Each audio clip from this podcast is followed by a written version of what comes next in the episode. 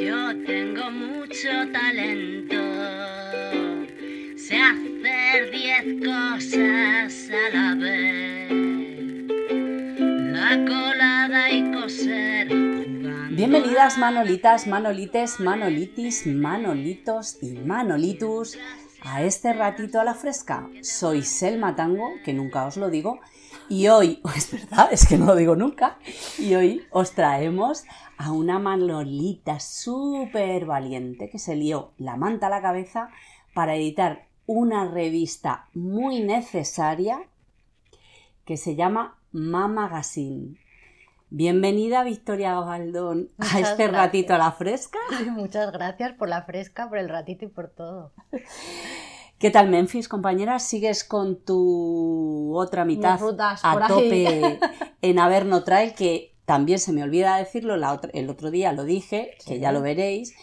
Eh, pero Averno Trail es la web que tiene aquí la amiga Memphis, en la que eh, si corres, si es chica corredora, te va a gustar porque se- es, es- es todo mundo carreras, mundo mujer Esa cosa que y carreras y montaña.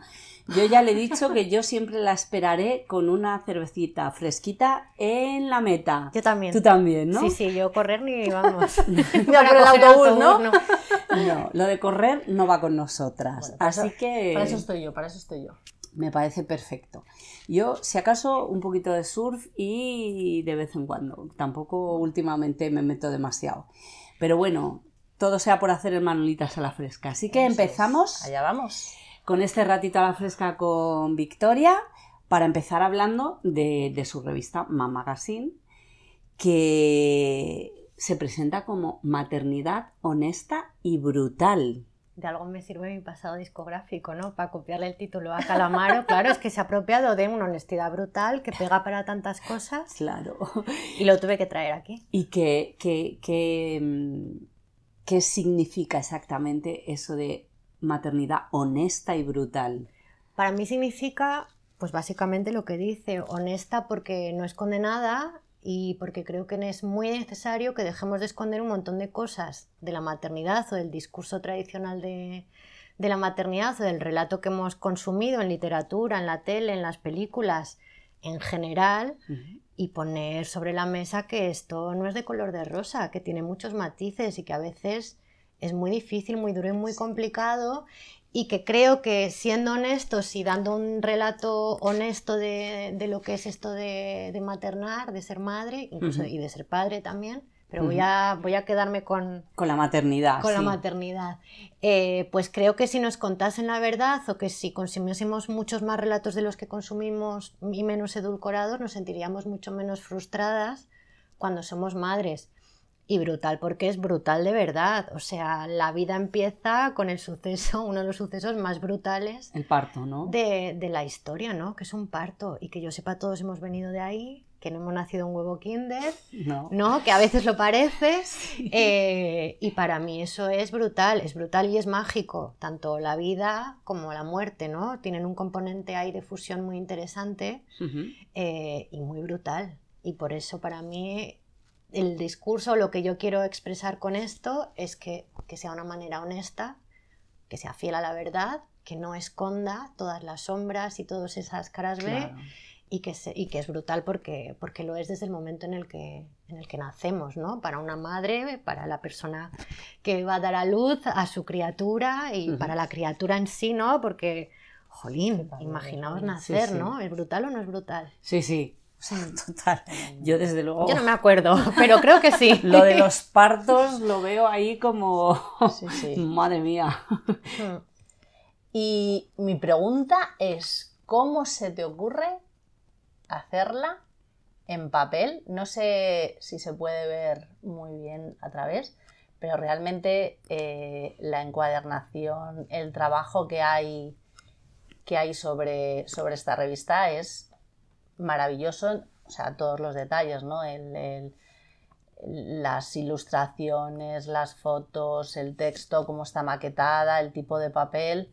¿Cómo se te ocurre eh, plasmarlo en, en Pues- esta revista? Pues es en realidad un poco ir contracorriente, ¿no? O sea, yo empecé, Por eso, por eso. Yo empecé a. Yo empecé con una página web, con un medio digital, que obviamente sigue activo, que es mamagazine.es, y empecé a colgar artículos a diario, ¿no? En distintos temas, estilo de vida, mm, hay mucha literatura, mucha creación, mucho testimonio.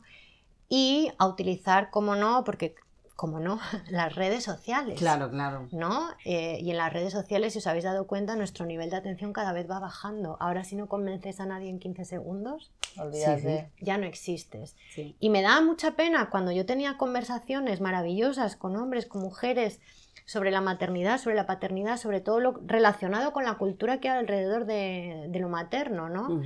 Eh, me daba cuenta de que yo estaba recibiendo una información muy potente, muy increíble, muy maravillosa, de la que podía aprender mucho, pero la gente se quedaba con, los 15 segundos. con, con esa foto o ese pequeño texto, ¿no? Y no había una profundidad de lectura. Obviamente una pantalla no es el lugar donde tienes que profundizar sobre ciertos temas, ¿no? Y sobre ciertas cosas.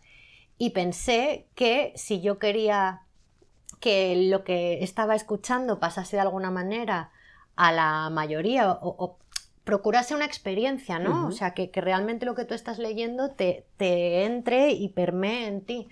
Tenía que ser en papel y por eso pensé que el formato ideal era una revista, una revista que no es una revista de kiosco de leer y tirar, que caduca, sino que está hecha para que la guardes, para que la colecciones y de hecho así está pasando, ¿no? Que el primer número Claro, está claro. agotado y la gente está loca por conseguirlo yo no he reeditado de momento. Pero, pero es para que te la quedes, es de leer y guardar. Sí, sí, no, no. O sea, La es o espectacular. sea, la revista es Mm. absolutamente maravillosa, ¿no? Yo una de las cosas que, que vi, sobre todo al principio, eh, yo no soy madre. Sí que creo que una de las cosas buenas que tienes también es que eh, pones sobre la mesa eh, todo tipo de maternidades y la decisión de no ser madre forma parte de, de la maternidad Ujú. y de hecho tienes artículos Siempre. hablando de la, de la no maternidad y, y me pareció muy interesante por eso, ¿no? Por, a mí a nivel visual nada más verla ya me pudo porque tengo debilidad por todo lo que es papel, pero sí que es verdad que, que el trabajo que está dentro es lo que dices, ¿no? Es un trabajo para, para leerla, para releerla, para guardarla, para, bueno, para tenerla poco a poco y disfrutar de ella porque realmente es, vamos, a cualquiera que, Y para profundizar, o sea. que le guste... Hmm. No es, no es, no es. eh, A ver, voy a hacer una comparación terrorífica, pero no es glamour, no es Claro, claro, el no, telva, no. no es. O sea, es una revista para sentarte a leer. Y dar vueltas a lo que has igual que te lees un libro, ¿no? O sea, igual que coges un libro, Mm. pues eh, es Es una, experiencia. para disfrutarla, o sea, porque hay Mm. cosas súper interesantes, pero además con una profundidad que no se queda en el artículo, en el mero artículo, Mm. es a lo que me refiero, ¿no? Hmm. Pues eh, hablas, hablas, eh, yo te he oído hablar del emprendimiento post-maternidad. Ay, amiga. Como, como otro timo, eh, Otro timo. porque la maternidad mm, puede ser un timo y de hecho, lo- o sea, lo es porque hay una parte que no nos han contado y que nos hemos encontrado así, ¡pum!, de bruces, como decía Virginia el otro día, ¿no? Que nos, ha, que nos frena, que, que, que hace, que revoluciona todo tu mundo, tanto interior como, como por fuera, y que te obliga a tomar decisiones que, que no esperabas, ¿no? Y Que no esto, esperabas. esto es una de las cosas que creo que tú quieres contar en tu revista, que es Claro. muy importante.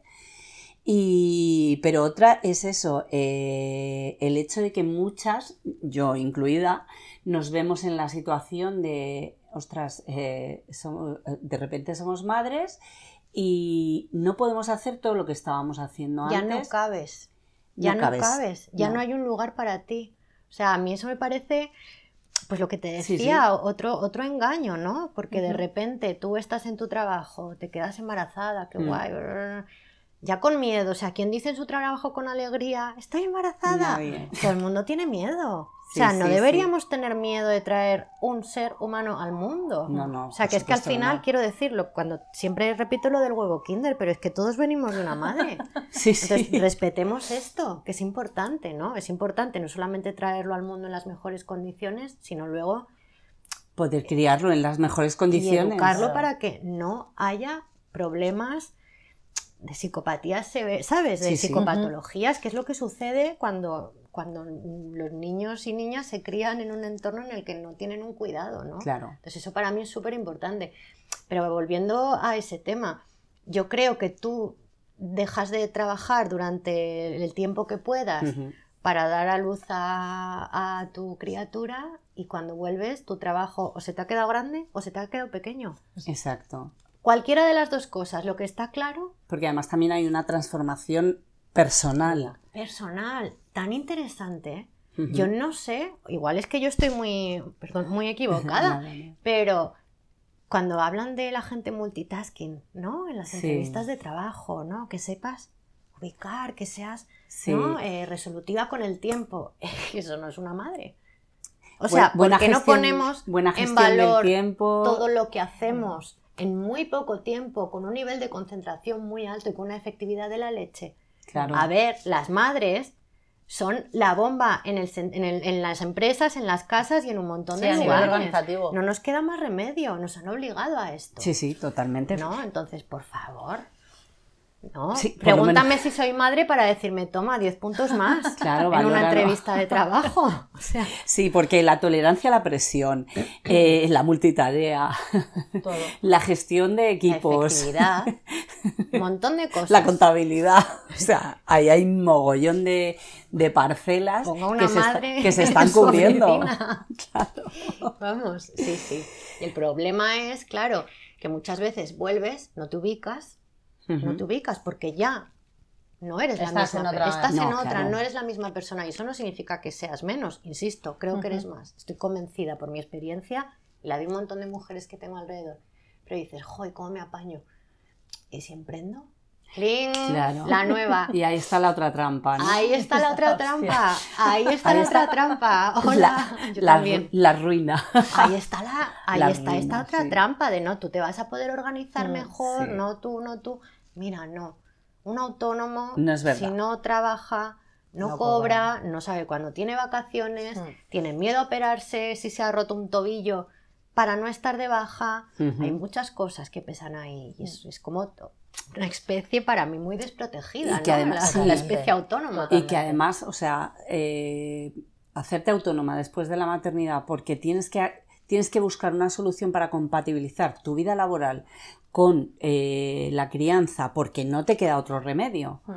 Eh, porque hay una cosa que a mí personalmente me pone de muy mala leche, que es el contar con los abuelos para tal, ¿no? O sea, creo que debemos dejar de contar con ellos porque será cuando empiecen a hacernos caso, cuando realmente el problema llegue donde tiene que llegar.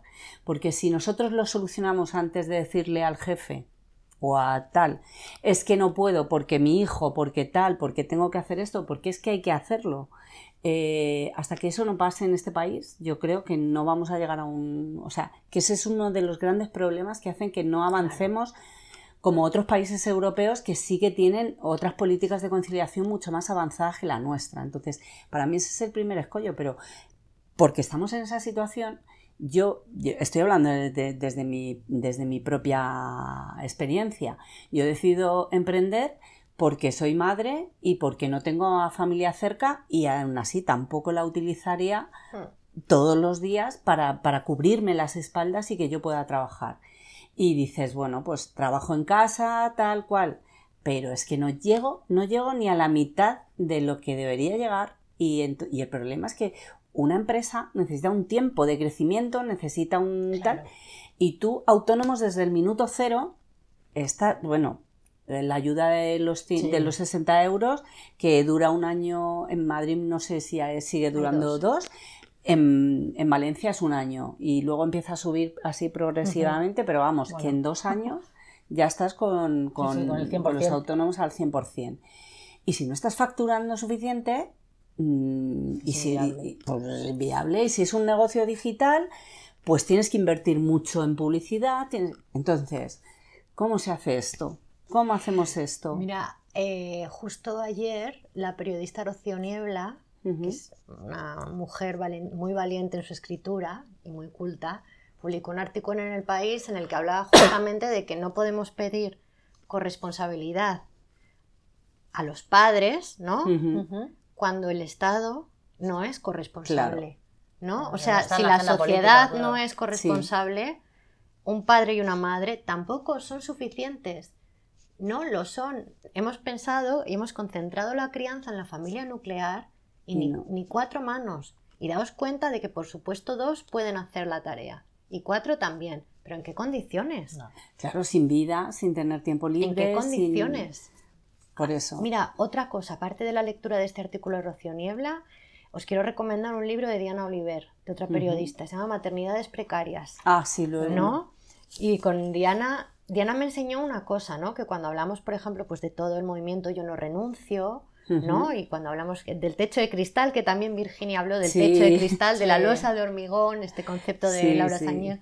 Eh, pero nos damos cuenta, claro, Diana me decía, ¿y si no puedes ni arañar el techo? Es que yo no te estoy hablando de que tenga un techo de cristal, es que estoy diciendo, Estoy lo que te cuento es que tengo los pies enfangados. Claro. O sea, no estoy llegando sí. Sí que Ah. más quisiera que... ¿Qué más Topar quisiera con que.? el No, no, techo no, de no, es que tengo que salir de estas arenas. Claro, movedizas. Sí.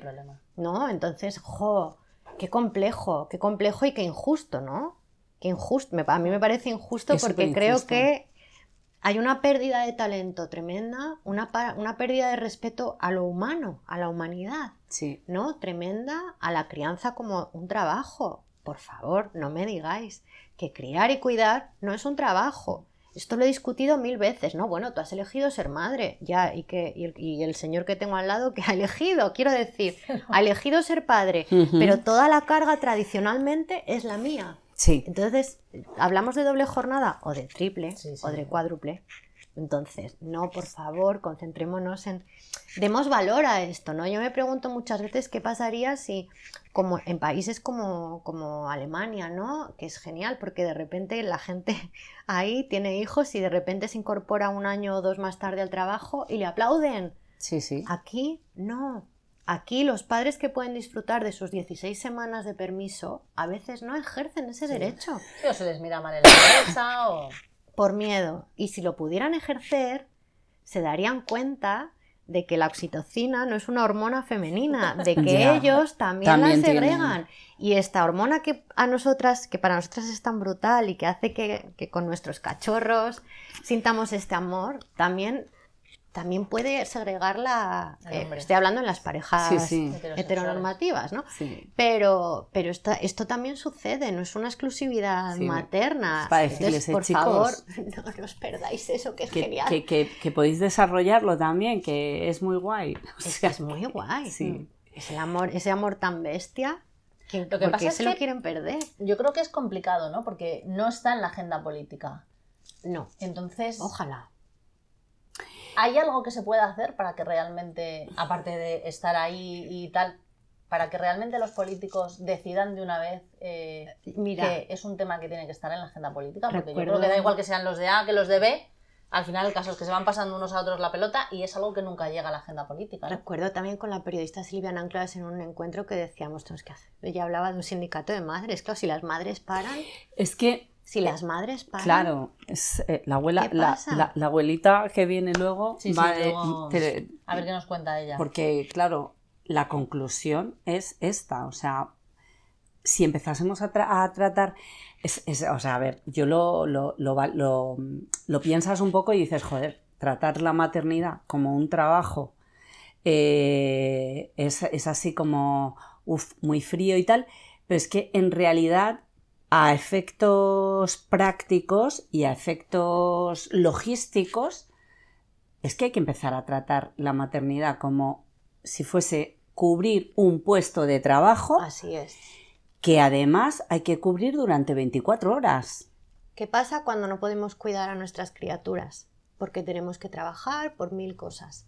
Y si no tenemos abuelos cerca, Claro. que pagamos a alguien para, para que ejerza esa función. Esa Entonces función. esa función Hay realmente que tiene un valor económico. Claro que lo O sea, tiene. aquí hay dinero por medio. Otra cosa es que convenga que las Claro. señoras que somos sigamos ejerzándolo de manera gratuita. Pero cuando nosotras no podemos ejercerlo, pagamos a una tercera persona que en el 99,9% de los casos es una mujer, Sí. Y con una situación probablemente con situaciones Más precaria. más que las precarias nuestras. y, y desfavorecidas que las nuestras, Ujú. pero esto es lo que hacemos. Y no solamente hablo de ahora, del, o sea, hablo del cuidado en general, no solamente de, de los, niños y de, las niñas, de los ancianos igual. sino de las personas mayores. Sí.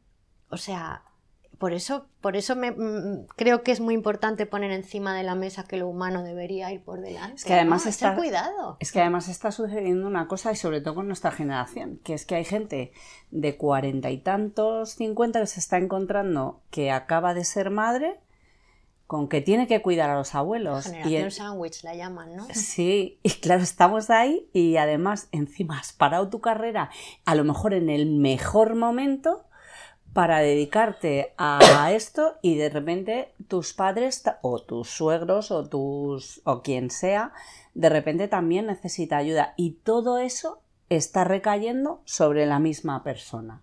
Entonces, por eso mm, creo que llamarlo trabajo desde ya debería ser Vamos. Mm, Vamos, debería ser Es una que de lo las es, cosas, claro, un claro. mantra.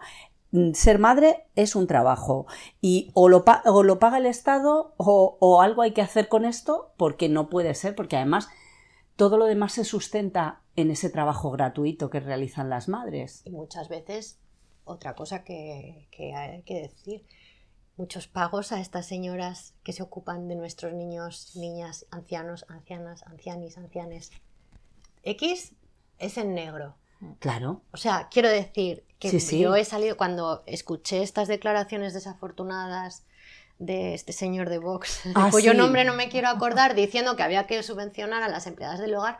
Yo me pregunto, ¿habéis tenido empleadas del hogar contratadas? Porque la cuota que pagamos a la seguridad social, yo he tenido mujeres que cuando yo he tenido que trabajar han estado trabajando en mi casa y contratadas, entonces sé lo que tengo que pagar. Sí, son Tengo que pagar esto, 165 por, por, ahí. favor, ¿eh? es, muy que es poquito, muy poquito. Es muy poquito, entonces Yo por también favor, lo oí no y flipé un poco. ¿sabe? O sea, me da la impresión de que quien dice esto no ha Nunca hecho ha un contratado. contrato Claro, ese es el problema. Yo- a una empleada del hogar. Yo lo sé porque mi expareja, así que cuando su papá se puso enfermo, contrataron a una persona y, y además fuimos a hacerlo a la seguridad social y tal. Y sé lo que se, sé lo que se paga y sé cuál es el sueldo que hay que pagar mínimo y tal. Y a partir de ahí lo que tú quieras. Pero sí, sí, yo cuando lo escuché, eh, pues eso, lo siguiente que te preguntas es muy bien. O sea, ya no solo el hecho de que esta persona diga es que lo tiene que subvencionar, sino eh, hablaba también de familias numerosas, porque las familias numerosas, vamos a ver, eh, de, de qué estamos hablando, de qué estamos hablando. Porque claro, si, si, si tú tienes contratada a una señora en tu casa, bueno, contratada no, la tienes haciendo un trabajo de manera ilegal es. y ahora tiene que venir el Estado a subvencionar La legalidad. la legalidad, tu- pues claro, o sea, es que hay cosas que, que no pueden no, ser. No, No, no, pueden o sea, ser. que ya a mí me duele un poco, ¿no? Que cada uno pueda decir lo que sea y da igual que sea verdad o mentira, ¿no? Nos estamos acostumbrando un poco a esto. Ese es un grave problema que tenemos hoy en día, ¿no? El hecho de que cualquiera puede decir cualquier cosa y automáticamente Se da convierte, se dé por válida, Si te apetece escucharla y- Claro. y, te viene bien, que Claro. sabes, si se alinea con tu discurso, ya está. ya Da está. igual que sea mentira. Es Mm, escalofriante. Sí, no tener ahí un es sentimiento crítico que digas, ostras, voy a revisar. Por eso un poco", necesitamos pero- leer. Y por eso Es necesitamos terrorífico. leer en papel. Perdonadme que Sí, sí, aquí, no, pero no, es pero es así, es así, es Hay así. que leer y hay que leer. A ver, yo creo en que las papel. pantallas no son para leer, te quiero decir, es No. verdad que, y lo hemos hablado algunas veces, es decir, es muy cómodo cuando te vas de viaje poder llevarte los libros en, en una pantalla, pero Pues mira, a yo mí sí, particularmente donde esté un libro en papel. Yo, a mí me gusta el papel, ¿vale? Pero yo he sido muy de, como, he- como he- me he movido mucho, eh, yo, cuando me vine de Mallorca a vivir otra vez a la península, me dejé todo allí y le dejé a una amiga discos, libros, tal, le- o sea, yo soy así, lo siento. Se lo dejé todo. Bueno, el Yo, caso es que luego... Conmigo detrás. Sí, Luego, vamos, vamos. luego mm, claro, me lo, me lo puse todo en digital y tal. Y es verdad que, hay- que ahora, eh, durante mucho tiempo, estaba utilizando el, el libro digital por comodidad, porque llevas todos los libros, porque tal. Pero con el rollo este, el otro día lo estaba pensando, digo, voy a volver al papel ya. Porque con el rollo este de, el- la movida energética que tenemos ahora mismo es que si empezamos a tener cortes Ah, de ya. luz y tal, digo, coño, que es que no va a haber tele, no va a haber. Digo, pues por lo No, no, menos claro, poder leer, poder leer. Y ya he dicho que los próximos libros en papel, porque vamos a volver a lo analógico mm, antes de lo que Y con una pensamos. velita. Sí, con todo este rollo, ¿sabes? Yo a, mí, a mí no me parece mal plan, yo tengo que decirlo. Quitando lo del tema de la calefacción, yo tengo que decir que el resto de volver a la velita, a los libros, a tal, no me parece en ningún Ya, pero caso. entonces no podrían escuchar este podcast. Dramático. Eso sí es eso sí mira. sería Ahí- un rollo. ahí pero ya buscaríamos pero la manera. ¿Cómo se llama Sí. esto de las bicicletas que Sí, vas generando? Cogeríamos una emisora o La algo electricidad, ¿no? Y con, con- otra vez con el, en las bicis. con el transistor ahí. Sí, Lo sí. haríamos de otra forma, lo haríamos en directo y ya está. Y ya Está, claro. Pues en eso, directo, en en, di- plan, al estirando el chicle, llenando el Withings. Sí. Claro. O sea, uf. Mira, Eso el otro día lo, lo comentábamos, ¿no? Que yo creo que, que jo, hace un par de años era, y, y hace un par de años, no estamos hablando de hace 5 ni 10 años, ¿no? Yo creo que hace un par de años era imposible eh, plantearse el Palacio de los Deportes lleno De con un evento. dos con mujeres eh, haciendo humor. O sea, eh, yo creo que luego puedes estar más o menos cerca de, de sus Hmm. planteamientos o te puede gustar más o menos lo que hacen, pero, hostias, a mí me parece absolutamente... Eso es un hito, es un hito, eh, es un hito claro. importante. Yo estoy- ¡Qué bien! Estoy pensando que, que obviamente hemos avanzado, ¿no? Que, Sí. que en el Sí, camino que a veces de- decimos, qué horror, no hemos avanzado nada. Pero sí hemos avanzado. Que estas cómicas llenen el WeThink es un avance. Eh, os contaba antes, en la previa, ¿no? que yo vi este verano a Rigoberta Bandini en un concierto en Cádiz. Y ella y su prima que canta con ella, embarazada, encima del escenario, enseñaron las tetas y dije, guau, esto es historia. O sea, me parece una cosa tan bonita. ¿no? Eh, y Mm. despojada de, de todo el, de todo el Sí, tinte de todo el- pornográfico sí. que siempre intentan meter en esta historia, pero ver a una mujer que dio a luz hace nada, ver a una mujer embarazada encima del escenario diciendo, ¿por qué dan miedo mis tetas? Ya. ¿Por qué? Yo es que me lo pregunto todos los días de mi vida. ¿Por qué dan miedo? ¿Por qué yo tengo que ver las tetas de un señor y las mías no? O sea, ¿por qué me tengo que estar escondiendo continuamente con este tema? El problema está en los ojos del que mira, Claro, no en claro. mis tetas. No en mis tetas, está ¿no? clarísimo. Este domingo, por ejemplo, el último ejemplo que os pongo, fui a ver la obra de Safo Nos puedes poner con todos los ejemplos que todos los quieras, ejemplos ¿eh? que quieras. Eh, en, en los teatros del Del canal. Eh, ¿Cuántos cuerpos desnudos vi? Un montón. Y me pareció una cosa bellísima. Claro. Es decir, ¿en qué momento Mm. Un cuerpo, estamos... O sea, había, no sé, no recuerdo ahora cuántas mujeres había en el escenario, siete, ocho, nueve mujeres, ¿no? Pero en, en una escena, en, en escenas muy potentes, ¿no? Con música, con danza, con mucha expresión corporal, con cosas que te violentan, pero porque la acción tiene cierto grado de violencia, ¿no? Dentro de la coreografía. Y que te dejan como guau. Pero qué bonito poder Claro. aplaudir la belleza del cuerpo sin tintes, erótico festivos, sucios. No sé si me Sí, explico, ¿no? perfectamente. O sea, entonces sí, Quitarle esa capa.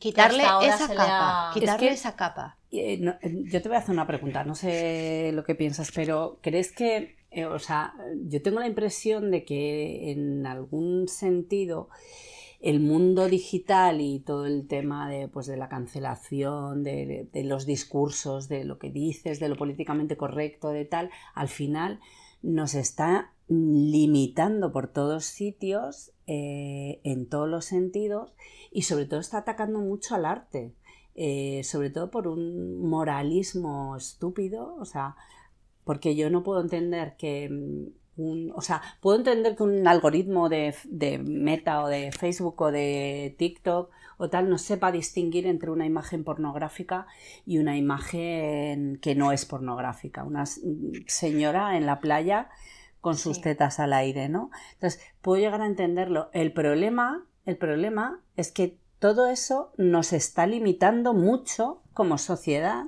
porque eh, está creando un discurso moralista mm, muy paternalista y muy estúpido, y sin embargo luego está promoviendo un montón la sexualización de adolescentes y niñas en otros aspectos por ejemplo, con el bailar reggaetón o tal, que no tengo nada en contra de bailar reggaetón, pero ver a niñas de 7, 8 años perreando en TikTok, a mí me parece mucho más eh, dañino.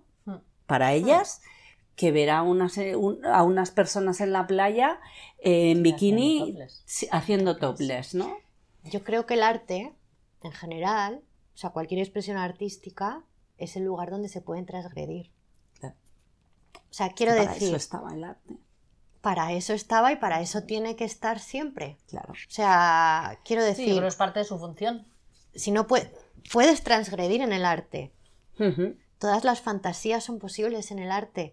Y hay fantasías que son posibles en el arte que, por supuesto, pueden ser delitos en la vida real. Claro. Pero me parece que si en algún campo puede haber una transgresión, es el campo del arte. Y hablo de literatura, hablo de pintura, hablo de, cualquier expresión danza. artística, ¿no?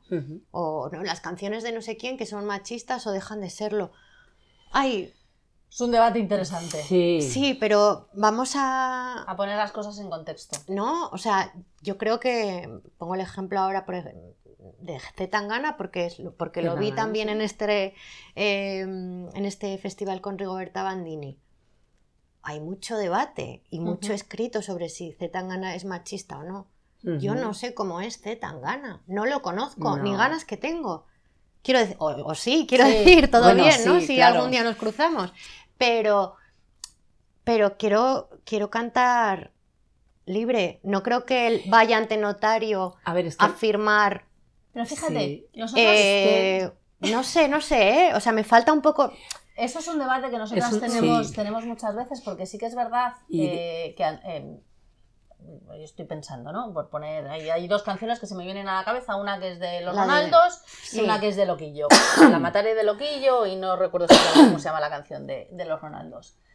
Eh, Loquillo tiene una canción que se llama La mataré. Sí. sí. Eh, entonces, claro, sí que es verdad que a mí, con los años, y es una canción que me encanta y siempre me ha gustado siendo adolescente, me sigue gustando, pero es verdad que me genera una incomodidad que no me la generaba antes. Cuando te Es atraviesa ahí el, fe- el, poco Claro, el feminismo. Claro, Es decir, y luego también tenemos nuestras experiencias. Claro, por es decir, supuesto, ostras, creo que hay, eso es lo que eh, marca la diferencia. Lo que pasa es que sí que es verdad que por un lado me, me pasa lo que dices tú, ¿no? Es decir, yo soy plenamente consciente de que eso es una canción y no significa que esté de acuerdo con lo que dice la canción. Entonces yo creo que hay, hay, hay un poco que, mm, no sé si salvaguardar, ¿no? Pero hay un poco que entender el contexto donde se, donde se han hecho, ¿no? Y eso lo comentábamos un día, es como que quizás las canciones que se han hecho antes estaban hechas en ese contexto que probablemente hoy no se harían. Es decir, probablemente si hoy tuviesen que O hacer sí, esa no lo canción. sabemos, pero bueno, Probablemente no. Pero si se hicieran ahora, algo se verían que de otra manera.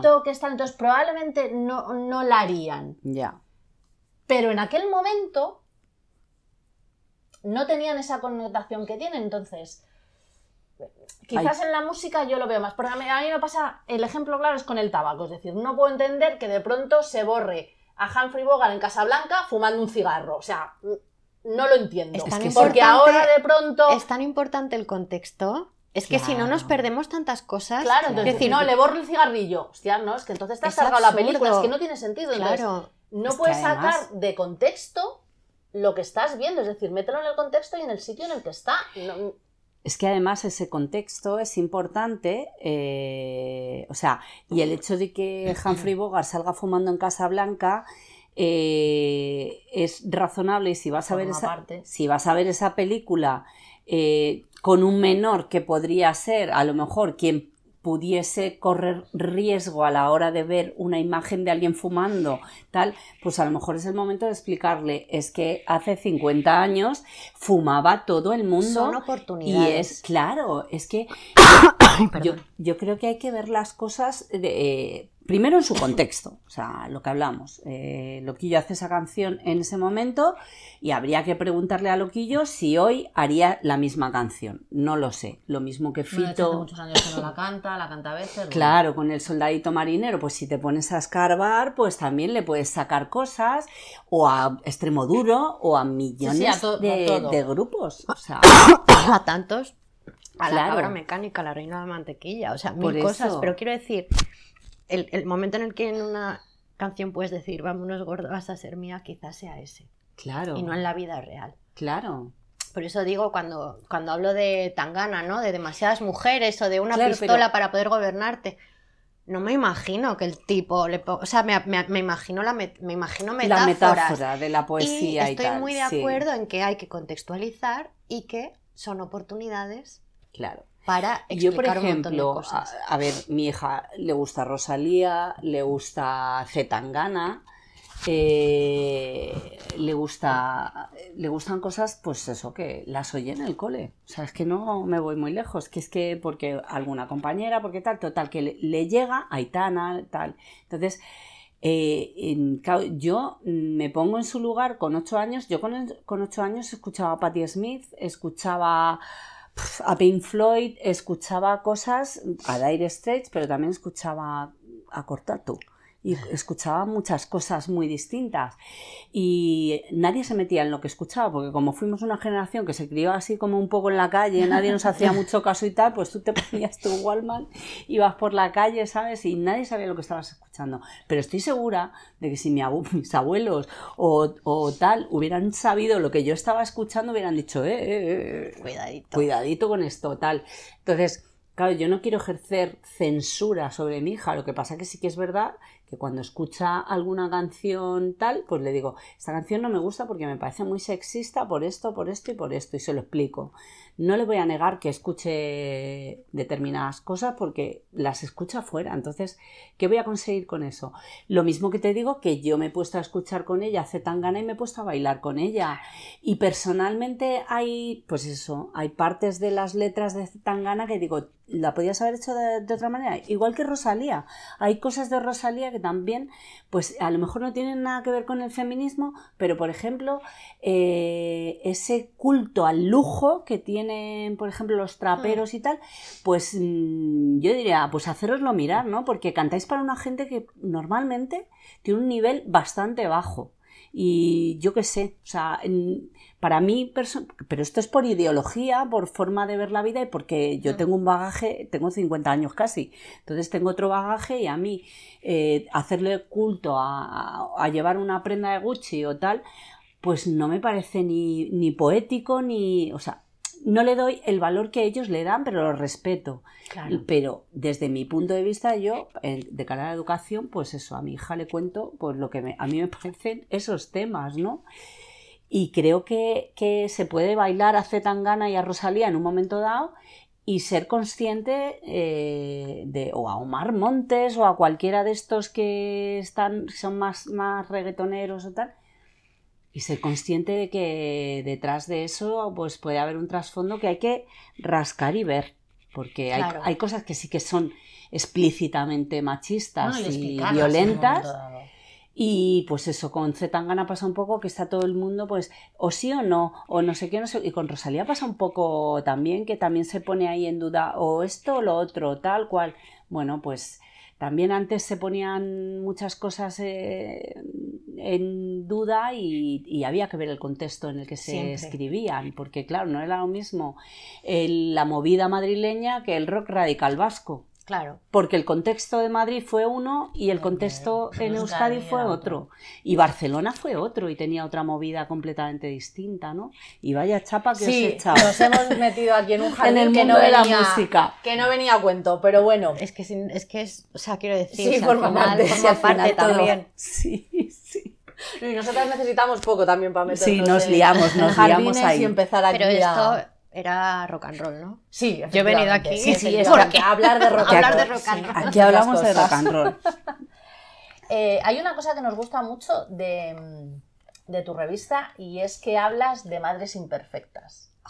Porque eh, yo creo que eh, la perfección no existe en general y desde No luego este creo mundo. que una madre perfecta es, no puede estar más lejos de realmente lo que es, lo que es ser madre. ¿no? Eh, yo creo que es uno de los trabajos que haces en, en la revista, ¿no? que pones muchas pinceladas de muchos tipos de mujeres, ¿no? que, que yo creo que es lo que hablábamos, ¿no? no hay una sola maternidad, sino hay muchos tipos de maternidades. Sí, eh, yo siempre recuerdo eh, unas vacaciones de hace muchos años en Asturias, eh, donde fuimos a un un palacete de indianos. eh, Qué bonito. Precioso. Ay, esos Esos magnolios son- y esas hortensias. Es que mira, el Los paraíso. palacios esos son Bueno, preciosos. pues la dueña de esta casa era una peruana eh, llamada Carlota, una peruana eh, hija de, de suecos. O sea, Ostras. rubísima, piel muy blanca, bueno. tal. no era- claro, era como... Chocaba, ¿no? Chocaba mucho y con su acento peruano, y, y es- era una mujer muy culta y tal, entonces nos alquilaba una parte de, de la casa, ¿no? Y yo recuerdo una frase de esta mujer, de Carlota, que para mí sigue siendo muy importante, que ella siempre me decía, Victoria, la perfección no es de este mundo. Y entonces me lo quedé, ¿no? Y es que la perfección no es de este mundo, no me queráis vender que podéis hacer yoga, cupcakes, llevar a vuestros hijos a todas las exposiciones, nunca pegar un grito, estar siempre divina, no tener ojeras. No, por favor, basta ya. Mm. Sí, Yo- además eso genera un discurso. Esta mañana he llorado. He llorado porque tengo una hija entrando en la- en la adolescencia y quiero entender qué está pasando. Y para entenderla en realidad solo tengo que irme a la mía, ¿no? Y ver que, que la pobre no lo tiene fácil, que yo tampoco, pero que ella ahora mismo está intentando saber quién es, ¿no? Eh, y he llorado, porque al final hace esto, ¿no? Yo qué sé, por tonterías, ¿no? Bueno, que Y al es- final no son tonterías, es el día a día. de- es el día a día y es establecer ciertos mínimos y, y me da mucha pena porque yo siempre, siempre le decía, jo, es que va a llegar un momento en el que me vas a odiar. Mamá, ¿cómo dices eso? Yo, es que esto es... O sea, y si no lo haces, algo Igual tenemos un problema. No, bueno, quiero decir, eh, yo con mi madre recuerdo, pues de los 14 a los 18, o sea, era mi enemigo número uno. ¿Por qué? Porque yo quería llegar más tarde a casa y ella me decía, no. Y yo quería ir no sé dónde y ella me decía, no. No. Y entonces era como, "Arr". o sea, la culpable de mis males Era tu Era madre. tu madre. era mi madre. Después de eso, eh, y también mi relación con mi madre cambió radicalmente cuando yo fui madre, ¿no? Y cuando ella me vio, me acuerdo que a los dos o tres días de estar, de haber nacido mi hija Julieta, mi madre me dijo, no me imaginaba yo que ibas a resultar tan buena madre. Y yo, ostras, mamá. El piropo, o sea, me lo podría tatuar, ¿no? O sea, es un Sí. momento que tengo tan tal. Y, y de repente mi madre se convirtió en mi faro, mi luz, mi guía, la mujer de mi vida. Mi madre falleció hacer dos años y, y los últimos meses eh, que pasamos, pues que pasamos en el hospital, ¿no? Ella estaba en Zaragoza y cada vez que la ingresaban, pues yo iba para allá Ujú.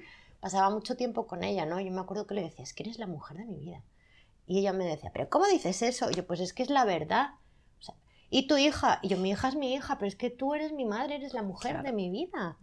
¿No? O sea, por favor, o sea, si supieras la falta que me haces, o sea, no me imagino la vida sin ti y de repente llegó la vida sin ella, ostras, madre mía, o sea, y dices, pues es que está haciendo un viaje, ¿no? Y me encantaría tenerla cerca para que me recordara muchas cosas y para yo hacerlo mejor. Yo soy imperfecta, pero vamos, a unos niveles tremendos. Todo el rato estoy haciendo cosas que a los dos minutos digo, joder, tío, tenía que haber hecho lo otro, le tenía que haber dicho tal, tenía que haber sido más paciente, pero, jo, no Bueno, pero eso- podemos más. Eso nos Estoy pasa a todas, ¿eh? convencida, Estamos ahí. Convencidas de que hacemos las cosas lo mejor que podemos. Sí, eso no tengo ninguna duda. Eso, vamos, O yo que creo que nadie sabemos. tiene esa duda. O que sabemos. Entonces, por favor, stop, presión. Entendamos, entendamos. Soy, por ejemplo, mi, mi pareja, ¿no? Que es un tipo pues como más calmado, más tal. Entonces, siempre me da la impresión de que cuando yo doy el grito o echo la bronca, él llega, pero se ha perdido toda la previa. Entonces me mira con cara de... Y, es, y a mí me dan ganas de decir, tronco. Que no es sabes lo que tú no hay". sabes Lo que todo lo que ha pasado ¿De dónde antes, vengo? ¿no? De dónde vengo y por qué. Hoy con una de mis mejores amigas me decía, jo, es que hoy mi niño, pues es que ha empezado el cole y está muy revolucionado y está como muy, ¿sabes? Como que me quiere mandar mucho. O sea, Sí. estaba como desagradable y ella, pues en un momento dado ha tenido que Ponerse en su sitio. ponerse en ¿no? su sitio y estaba hecha polvo. Yo he llorado. Hemos llorado todas. Cuando hemos tenido que echar un rapapolvo, hemos llorado. Pero si el mensaje es.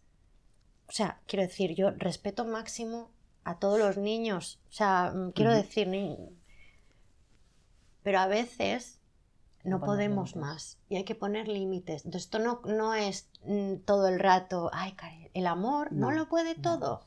A veces tienes que, que- que echar un pulso que para ti está siendo doloroso mientras lo echas, pero que es necesario. Y no justifico Porque la ellos- violencia en ningún momento, en ninguno. No es una... Entendedme, Sí, sí, sí, ¿eh? sí, No, no, es pero o sea, a ver, poner las cosas claras. Es que Pero es poner es que ciertos ellos, límites. ellos te están, están buscando tu límite. claro, entonces, ¿no? Entonces, tienes que marcárselo. Yo intento marcarlo de la forma más, pero Sí, pero siguen. que eh, me mucha- perdonen. A veces grito. Y esto os digo por qué es también, porque soy de Zaragoza. Y en Zaragoza Bueno. gritamos mucho. Yo también grito, ¿eh? O sea, yo ayer tenía, se iba de, acam- de acampada mi hija, llevaba cuatro días diciéndole, vamos a preparar la maleta, venga, ponte a prepararte tal, que no te pille el toro, que tal, que cual, que pascual. Y ayer a las ocho y media estábamos corriendo por la casa y yo, no puedo más, no puedo más, no puedo más. Y ya la dejé con su padre porque dije, no puedo, o sea, necesito respirar porque mm, no puedo. La. Porque sí, entonces mm, me quito de en medio y ya está. Porque, pero reconozco que también alguna vez pues dices, es que no puedo más, es que no puedo más. Y yo a mi hija se lo he dicho así. O sea, ahora mismo no- mejor que no te conteste, porque va a ser peor. Entonces, Y mejor qué bonito es cuando aprendes a a decir. echar un paso atrás Sí. y decir, mira, me voy a dar una vuelta. sí, sí, Porque, es sé que, lo- que los sapos Sí, y culebras que me pueden salir pueden dañar y son las típicas cosas que puedes decir y que no sientes y que...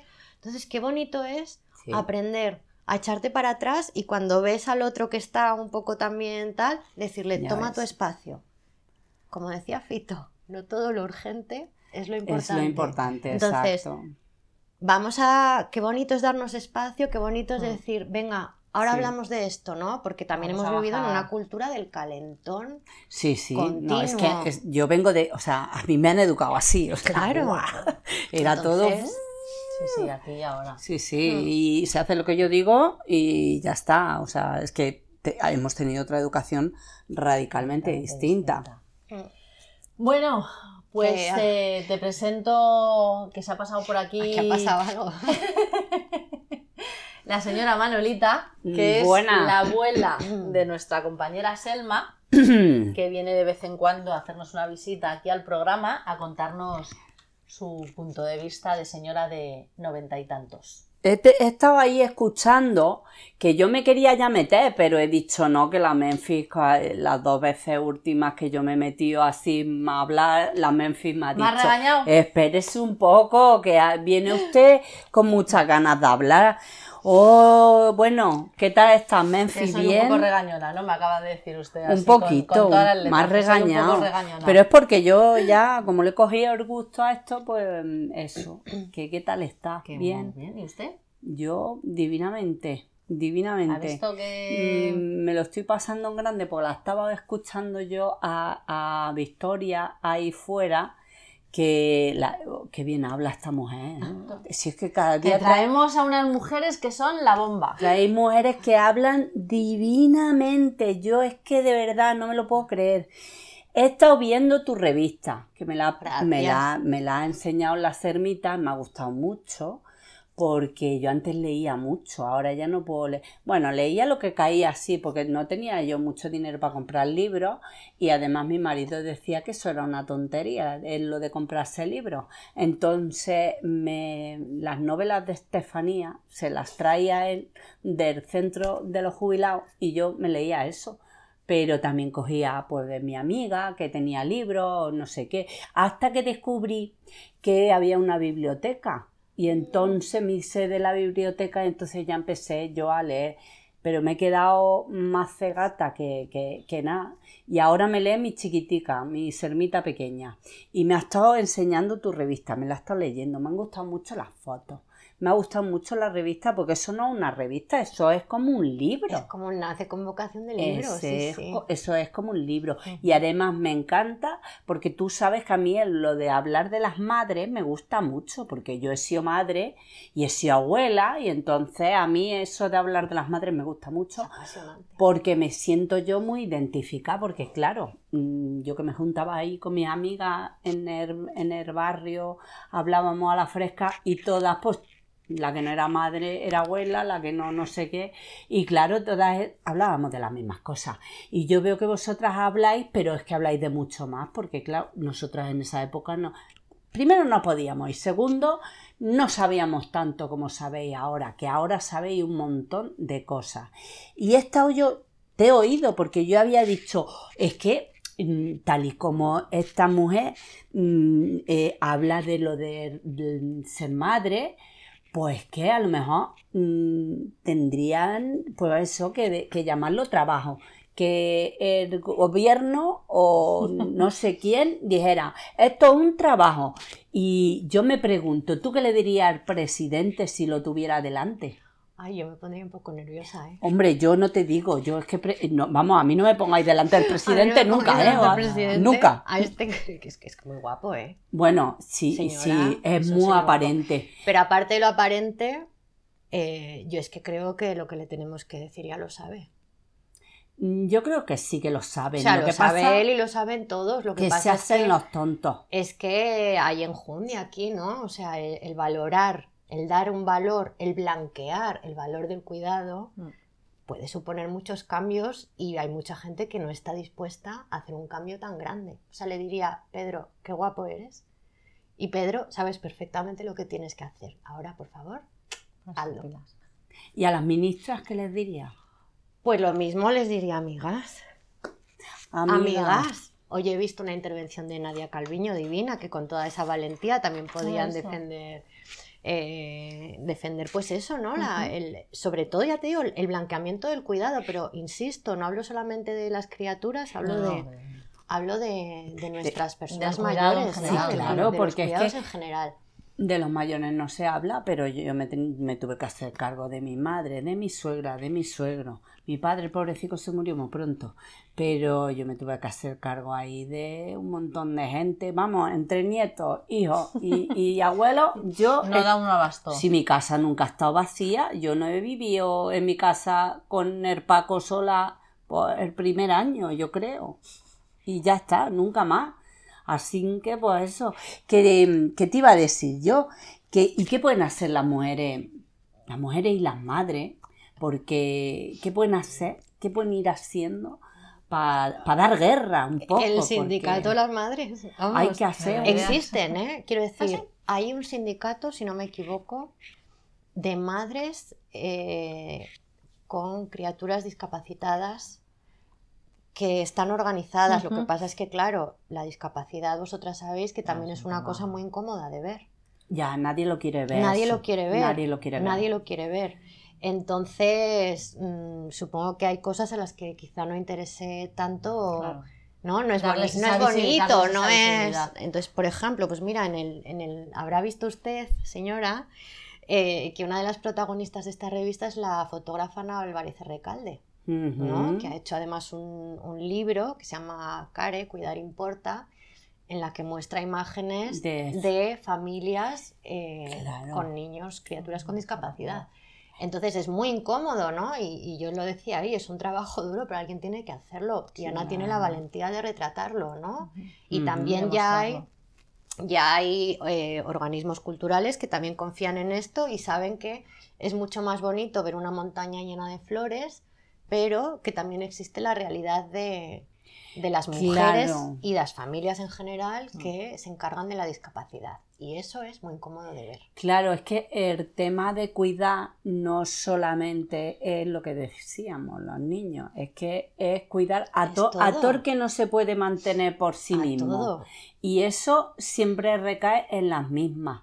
Porque vamos, yo ya te digo, yo he tenido que cuidar eh, en mi casa a todos los que me ha tocado, pero mi Paquita, mi Paquita ha tenido que cuidar a su, a su hermano, que no estaba bien, que tenía una enfermedad mental, y todas esas cosas eh, pues, se hacen gratis en este, en este país, y no puede ser ya. Hay que empezar a decir que ya me estoy yendo yo al lado de la, del Sí, feminismo. usted decía que no iba que yo no quería hablar, yo no, yo te dije que yo no quería hablar de política, pero claro, a mí me sacáis estos temas y yo, tú sabes la pena que da ver a, a una madre que no puede hacer nada porque tiene que tiene un chiquillo en casa que no se puede mover a lo mejor de su cama y tiene que estar ahí porque no hay no tiene ninguna ayuda y porque eso es durísimo eso es durísimo ver a una madre así y no poder hacer nada y que a lo mejor no lo puede sacar al a la calle porque no tiene carro para sacarlo y esas cosas Mm. que no la gente no se da cuenta de eso bueno que me estoy viniendo yo así que me parezco Que una, todo se pega. todo parezco se una pega. sindicalista ahora yo hablando de esto A estas alturas de la película. quita quita bueno me voy que que oye que me ha, me ha gustado mucho tu revista que voy a de- eh, que- cómo se consigue tu revista cómo se consigue usted. Se me ha adelantado la pregunta. Pues, porque yo Muy la bien, quiero, mi, bien. la revista, yo la quiero. Pues, eh, como yo la veo usted muy moderna, le diré que si se mete en la web de mamagazine.es encontrará las opciones de suscripción. Ah, vale. Que puede comprarla sola, que puede comprarla acompañada, ah, que vale. ofrecemos packs con lecturas, con bolsas de algodón De- del Ah, bueno, ¿eh? vale, orgánico y respetuoso. Eh. Con ilustradoras, eh, con ilustraciones de, de ilustradoras de artistas que son madres y que tienen un talento tremendo. Que ofrecemos también packs de cosmética natural kilómetro cero, y yo voy a barrer un poquito para casa, de Teruel, de mis vecinos. ¿no? Ay, esas son de Matarraña. De Matarraña. Es que mi serma estuvo, no en Teruel, pero estuvo viviendo una temporada ahí en Morella, que Claro. está muy cerca, y eso es el Matarraña, y me llevó a mí por allí, y dije, ¡ay, qué cosa Oye. más bonita de, de, de, de, lugar! Y eso es muy bonito de verlo. Apoyamos negocios de mujeres, hechos por mujeres, con la valentía que requiere lo que hablamos, ¿no? Comprarte el timo de venga ahora, emprende, Emprende, que vas a emprende. Poder conciliar mejor. Sí, yo se lo- te vas a hacer rica. Yo se, lo, yo se lo dije a mi Selmita cuando me dijo, me voy a hacer autónoma, y le dije, no se te ocurra hacerte autónoma, que eso es lo peor que puedes hacer. Búscate un trabajo. Pero mi Selma es que, como es artista, no quiere nada más que el artisteo y tal. Es y lo mismo del que la... artisteo es muy jugoso. Claro, Pero pues, bueno. Pero ahí está, mal viviendo, porque es que no le da pa... Pero ella es feliz así, ¿qué le vamos a hacer, hija? Pues si ves que no te apañas con lo de internet, No, pero yo se lo digo a la se Selmita. lo dices. Si no, también están librerías. Ah, En librerías. Y es importante decir librerías. Sí, que no, sí, kioscos. sí, ¿vale? También está en boutiques de, quiero decir, está en la boutique de la prensa, en, en pero quiero decir, en, En librería, aquí en Madrid. en toda España. Ah, en toda España. hecho, mandamos a Europa y todo. Ah, pues mira, y pues, para nuestras colegas latinoamericanas hay una edición digital también que se pueden descargar. pues fenomenal. Pues, pues ya le digo yo a la Serma que me consiga lo. Pero es que me han dicho que el, eh, me has dicho que el primero ya está agotado. El primero está agotado. Ah, pues. El Ah, primero tienes- está agotado que no sé, igual hago una pequeña, pero tú es que esto es que se Es necesita cuesta, es que cuesta dinerito, superávit. ¿no? Es que para- eso. cuesta un poco, pues igual dejarlo para más adelante. Es un número claro. muy bonito. Cuando- Es muy bonito. Cañero también es un buen número. Cuando empiece a ganar dinerico y eso, pues ya dice, mira, voy a sacar el número. Ahora, otra venga, vez. Cuando ya te siga mucha gente mm, comprando, ¿no? Y esas cosas. También da un poco de miedo, fíjate, es una etapa esta, la de mi emprendimiento y lo de y, y estar en- haciendo esta revista, en la que hasta ahora nadie te critica, ¿no? No te critican demasiado, quiero decir. O Y me da un poco de miedo, ¿no? El, porque ahora, pues, eh, sí la revista ha cumplido varios objetivos, la notoriedad, ya, ya, ya, ya se Mm. sabe lo que es, ¿no? Y de hecho a mí me llaman para, para cosas que me encantan, ¿no? Voy a estar dando voy a un coloquio en un ciclo de, de cine que se llama Maternar contra Mito, en la Ujú. Casa Encendida. Ay, qué bonito. Me han invitado a unas jornadas sobre el cuidado precisamente en diciembre en Canarias y me han nominado a un premio de comunicación de una plataforma que se llama Mujeres a Seguir, ¿no? Ay, Ujú. sí. Eh, Esas las conozco, las conozco yo porque la Serma habla de, de esa Sí. gente también. Entonces, ves que ya vas, es- que ya no tienes que ir buscando, sino que también ya te van te llegando llega. cosas. Y no puedo negar que me da cierto miedo eso, ¿no? Me da cierto miedo. Pero que te puedan Pues que- atacar o algo. Pues que en esta vida tan, lo que hablábamos de la atención en los 15 segundos, Mm. se saque de contexto cualquier historia, cualquier cosa que Ya, digas ya. y de repente se pervierta todo Yo- este mensaje que en realidad es de, de conciliación y de, y de y de sororidad, ¿no? Eh, entonces me da cierto, no Pero puedo negar fíjate, que yo me da creo cierto que miedo ahí- eso.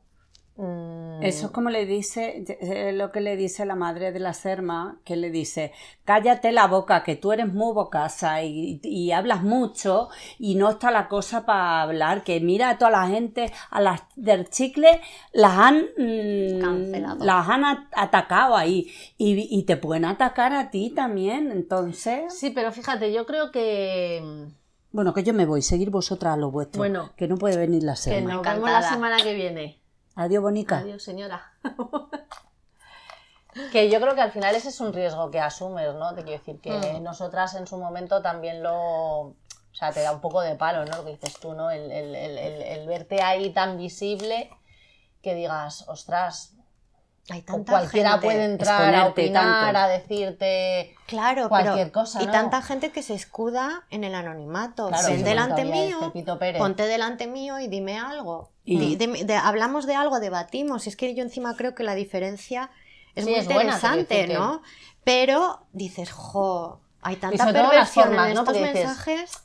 Bueno, pues si no te gusta, no lo leas, o di, pues mira, a mí esto Pasa. me parece que es tal, Claro. cual, vale, que no, o sea, si no tiene por qué gustarnos a todos, ¿no? Pero no Mm. perder de vista los buenos modales y las formas y la educación. Te quiero decir, a mí si hay algo que no me Mira. gusta, Recuerdo no lo leo. cuando estuve el año pasado en la campaña de crowdfunding para sacar fondos y poder imprimir la revista, me hicieron una entrevista en Esmoda, una entrevista muy buena. Se hablaban de muchas cosas. Ya hemos leído. Pero el, quien llevara las redes de Facebook del país ese día puso un titular muy desafortunado. ¿Qué puso? Ella, ella que no tiene nombre, Ella. ella, Vale. quiere combatir, quiere combatir eh, todas las mentiras de la maternidad, entre ellas la de la violencia obstétrica. Uf. Entonces, la gente empezó a decir, ya están estas de la piel fina, ya están... Y, y- y luego seguía, eh, el, el- el pseudo- el otro titular era, hay que acabar con que nuestras madres nos digan que ellas parieron a pelo cuando nosotras nos quejamos. Y nuevamente el No. contexto falló. Cuando nos quejamos de que nos han hecho una episiotomía, de que nos han hecho una maniobra de Hamilton, de que mil cosas, la violencia obstétrica es una realidad. Es una realidad. Es una claro que realidad. sí. Entonces, negarla no la esconde porque la sufrimos. Y es así. Como decía, fíjate, oye Ivone Olza en una entrevista, una tribuna en el país. Esto Pero- no significa que no todos digo- los ya- obstetras Es que ya no te digo en sean el parto. violentos, es pero que ya no te digo en el favor. parto. Sí, es sí, que hay ginecólogos. Claro. O sea, a mí, a mí una, una vez uno con el. Esto, con esto que te abre, que yo no me sí, acuerdo. en la boca de pato. Sí. esa. Pa, pa, pa. O sea, me hizo tal daño que me desmayé. Porque fue un animal y me desmayé. Fíjate. Es que, es que, ¿tú qué pasa? ¿Que no has probado varón? Ay, ay, ay. me quedé mía. loca, porque tenía 30 años, ¿eh? no era una niña.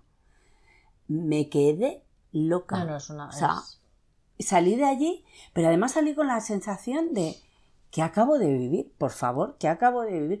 Y luego, o sea, luego te das cuenta de que él tenía que haber denunciado a ese Ya, paisano. pero no es me que yo creo que en ese momento... Pues. Pero te quedas tan pilla, aparte que es una cosa tan íntima, tan dolorosa, tan... Y, y- y que causa tantos traumas. Y que trauma, sí. Espera, déjame que vuelva un Sí, sí, segundo a lo sí. de, La a lo de antes. A- cuando yo hablo de la violencia obstétrica, yo estoy hablando de que esto es una realidad. Yo he sufrido violencia obstétrica. Y tardé mucho tiempo en saber qué Que- era lo que me pasaba. Claro. Y he tardado muchos años en poder hablar de mi parto sin sentir que me duele el perineo, por decirlo finamente. Sí. ¿sabes? Pero lo que pasó con esta noticia es que de repente todo el mundo empezó a comentar, pues yo parí a pelo y no sé qué, pues yo parí en casa y no sé cuántas, pues es que no sé qué. O sea, todo el mundo empezó a discutir sobre sus partos y a enfrentarse sobre sus partos. Yo, como yo era ella que no tenía ni nombre, ahí estaba, yo fui una excusa. Hmm. Hubo tres comentarios, te hablo de 2000, ¿eh? O sea, Sí. ese día el petómetro de las redes sociales fue, claro, me llamó la de sí. Oye, está haciendo un éxito y está Ujú. siendo un éxito. Ya, ¿a costa de qué? ¿Para qué? ¿A costa de qué? Y, me- y luego me hicieron el favor y cambiaron el titular, pero ya se acabó la discusión. Pero durante dos días la gente no dejaba de meterse para insultarse los unos a los otros. sí. De toda esa peña que yo iba viendo, así diciendo, ¿pero qué es esto? No digo, a ver si dicen algo de mí. Hubo tres personas que dijeron, pero alguien ha leído la noticia, claro. que esta chica está contando que está haciendo una revista que va sobre esto, que encima fíjate tú, que mola, tal.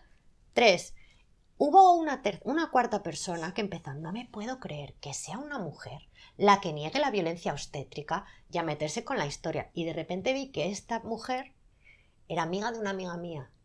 Y mi amiga me dijo, jo, tía, la que se ha liado. Y yo, ¿te importa darme el teléfono de tu amiga? Y la llamé y le dije, por favor, puedes leerla. Puedes hacer clic y leerla. Claro, y la tipa, claro, luego dijo, tengo que pedirte perdón. Ya. Tengo que rectificar y se suscribió. Venga, Pero- guay. Pero Si tú no la llamas, esto da mucho miedo, chicas, da mucho Sí. miedo. Esto no da miedo, porque esto es la vida real. ya. Sí. Quiero decir, Sí, y si aquí hay un desacuerdo, hablando. Sí, claro, lo Nos ponemos de blanco, yo negro y pero que seamos la excusa para que la gente empiece a vomitar Hmm. odio, Sí. guau, Sí, Sí, no lo que pasa es que eso pasa, miedo. eso No da mucho miedo. nos ha pasado y... A ver, nosotras también, o sea, el, el simple trabajo de elegir, elegir a quién entrevistas, elegir eh, qué cortes hago de Claro. los. Porque las personas que, es- que escuchan el podcast son unas, pero las personas que ven un corte en TikTok o en Instagram Hmm. eh, pueden o sea, pueden sacar de contexto, el, el- el comentario y, cla- y- y yo reconozco que yo es que ya me pasó con mi artículo famoso, yo escribí un artículo en, en- en- en un medio nacional sobre gestación subrogada y, y bueno, me llovió, me llovió, porque además fue hace, fue hace tiempo, entonces mm, fue muy, muy precoz, Hmm. porque hoy en día ese artículo no llamaría tanto la atención. Bueno, acaba de escribir Nuria Lavari, yo creo que fue este domingo, un- una carta. Me llamó Pablo, soy hijo de, una, Sí, de un vientre de alquiler Ah. y, y empezó a plantear ahí un montón de incógnitas. Sí. ¡Guau! Y la han puesto fina, ¿no? Fina filipina. Vale, pues Mm. es que es el tema, ¿no? Entonces, yo, yo en ese momento, además fue cuando venía mi hija y tal, y yo borré mis perfiles después de eso. Lo borré todo. Y de hecho, he vuelto ahora eh, asumiendo que en una ocasión anterior me retiré por miedo. Y, y claro, o sea, dices, llega un momento también que dices, es que tampoco podemos permitir que nos callen así, porque... mm, pero, es, pero también, o sea, yo estoy contigo. Tienes miedo porque mides mucho lo que Claro. yo, por ejemplo, lo que publicamos en redes, trato de, de medirlo y aún así, pues sabes que determinados personajes a los que entrevistas que desgraciadamente tienen una comunidad de haters detrás, sabes que te van a arrastrar y no por eso vamos a dejar de entrevistar a esa persona. Yo creo Pero- sí, que estoy en un momento, además, pues eso, tengo 40 años, dos hijos, he perdido a mis padres. eh, quiero decir, a la gente a la que le tenía que rendir cuentas, no Ya se la tengo que rendir y es Mm. una putada. Es una pena, porque yo con 38 años dije, ala. Y yo tuve una relación muy guay con mis padres, eran maravillosos, me llevan muy, muy bien. Pero no están. Entonces, aprender a vivir sin tus raíces también es tela. ¿no? Y, y- y dando frutos. Sí, sí. Eh, pero estoy en un momento en el que creo que ya tengo algunas cosas como muy claras, Sí, ¿no? ¿no? Entonces, que vengan. O sea, Sobre- si alguien sobre- tiene un problema Sobre todo las cosas que no quieres, ¿no? O sea, muy claro, muy, muy Claro. claro, muy, Una de muy las claro. cosas- Por eso, quiero decir, tengo un miedo relativo, Sí. pero, enti- pero, Sí, pero- además no te gusta, porque dices, ¿qué necesidad? Claro. Pues chicos, si no te gusta lo que hago, no lo sigas, no lo mires. No lo mires, no me leas, o dime, no- mira, pues a mí no me gusta esto. Pues porque, oye, es- evidentemente está Claro. público y está para que todo el mundo dé su opinión. Pero hazlo, que es lo que nosotros hablamos muchas veces. Hostias, es que nadie te obliga a ver o a escuchar algo que no quieres. ¿Que me quieres decir que no te gusta? Genial, Deja de pero tienes que entrar Claro. A agredir, a insultar, a... O sea, chico, de verdad, ¿qué, qué vida de... Yo os voy a decir una cosa seria, pero digo, ¿qué vida de mierda tienes para Claro. dedicar el tiempo a algo que no te gusta? Porque, joder, yo tengo poco tiempo en mi vida, pero el que tengo lo dedico a ver, a leer, a escuchar, a ver cosas que me aportan y que me gustan, no a cosas que no me gustan. Entonces, chico, de si ves verdad, algo que no te gusta, feliz que puedas. cambias, cambias. y no estás poniendo mensajes de... Perdiendo el tiempo Es que en... No, directamente cambias, no sé.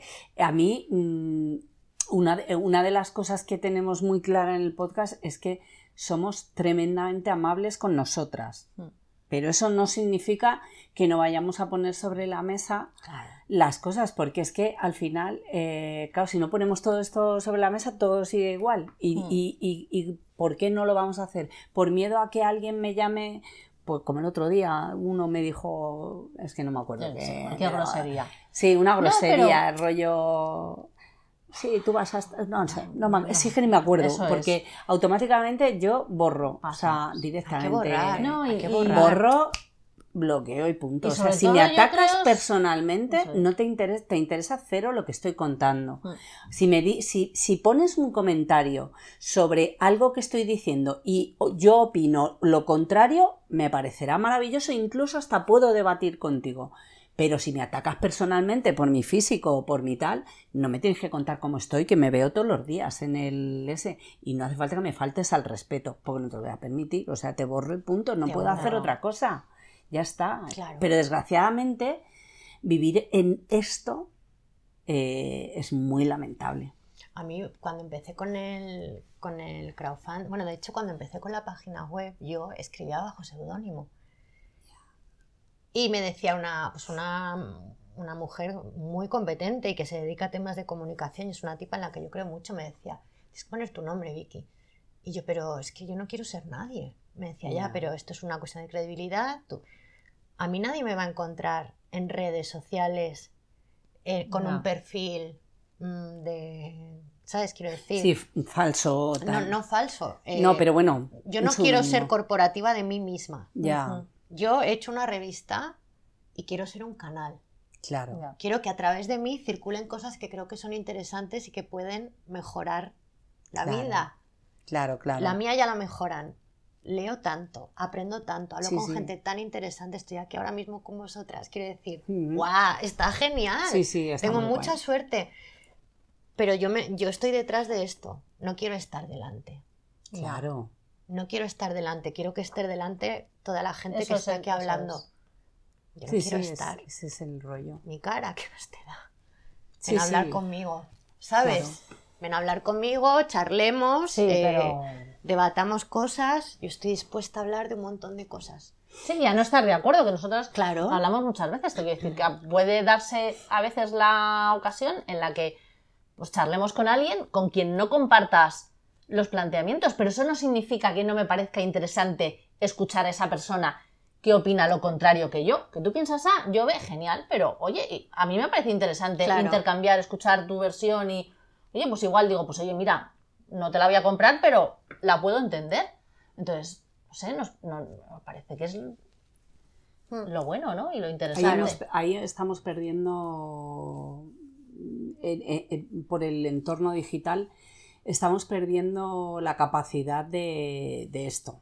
O sea, Hmm. de, de que la tertulia sea donde las ideas se debaten, ¿no? Porque eh, ni en TikTok, ni en Instagram, ni en No ninguna red debate. social eh, hay un debate. Lo que hay es, eh, lanzo mi concepto Hmm. y ya está. Y lo rebato porque, porque eso está en contra de lo que yo pienso. Pero no eso, sino lo que yo creo que estás diciendo ahí.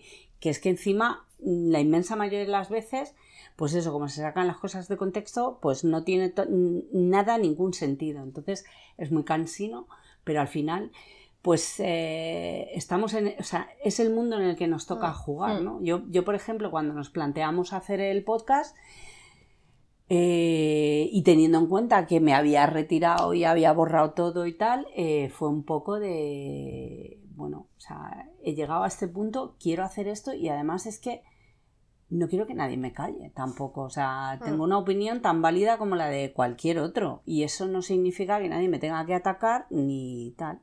¿Que va a haber gente que lo va a hacer?